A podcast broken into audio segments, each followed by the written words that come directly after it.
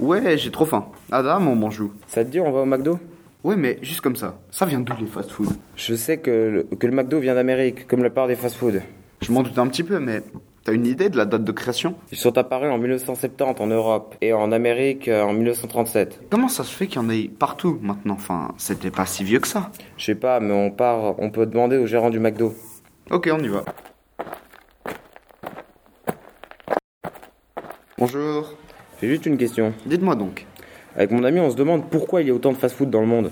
C'est simple, après le succès que les fast-food ont eu aux USA, les gens du monde entier se sont intéressés à la nourriture rapide et peu chère. Surtout qu'elle est facile d'accès dans un monde où tout va vite. C'est aussi simple que ça Oui, tout à fait. Ah, une autre question me vient. Avez-vous une idée de leur impact économique dans le monde C'est-à-dire les coûts et les revenus? Pour te donner une idée, le chiffre d'affaires de notre entreprise a été d'environ 30 milliards de dollars pour toute l'année 2015. Waouh, ça veut dire combien de bénéfices pour l'année 2015 Environ 5 milliards de dollars. Énorme Oui, mais imagine-toi que cela représente le bénéfice de 34 000 restaurants dans le monde entier. Pour la petite histoire, McDo emploie plus de 400 000 personnes dans le monde. Mais alors les coûts représentent à peu près combien? Le calcul est vite fait, tu déduis le bénéfice au chiffre d'affaires et paf, t'as la réponse. J'aimerais juste savoir encore quelque chose. Savez-vous et avez-vous le droit de nous expliquer le parcours des aliments avant d'être servis sur les plateaux McDo? Oui, bien sûr, il n'y a pas de secret. Nous indiquons de façon transparente la provenance de nos produits.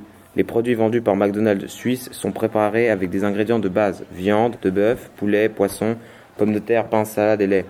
Majoritairement issus de producteurs locaux. Nous misons sur la qualité suisse pour deux raisons. D'une part, à cause de nos exigences de qualité, très strictes, et d'autre part, en raison des besoins de transport réduits. Les premières frites vendues par McDonald's Suisse il y a 40 ans étaient déjà préparées à base de pommes de terre suisses. Nos produits à base de pommes de terre sont exclusivement cuites dans de l'huile de colza suisse. Sais-tu qu'il y a 13 milliards de frites servies par an? C'est tout simplement le double du nombre d'habitants sur Terre et que 75 hamburgers sont vendus chaque seconde. Le temps de dire cette phrase, les McDonald's du monde entier ont vendu 225 hamburgers. Ok, merci du renseignement, au revoir. Au revoir. Bon Adam, tu as retenu quoi de cette petite visite au McDo?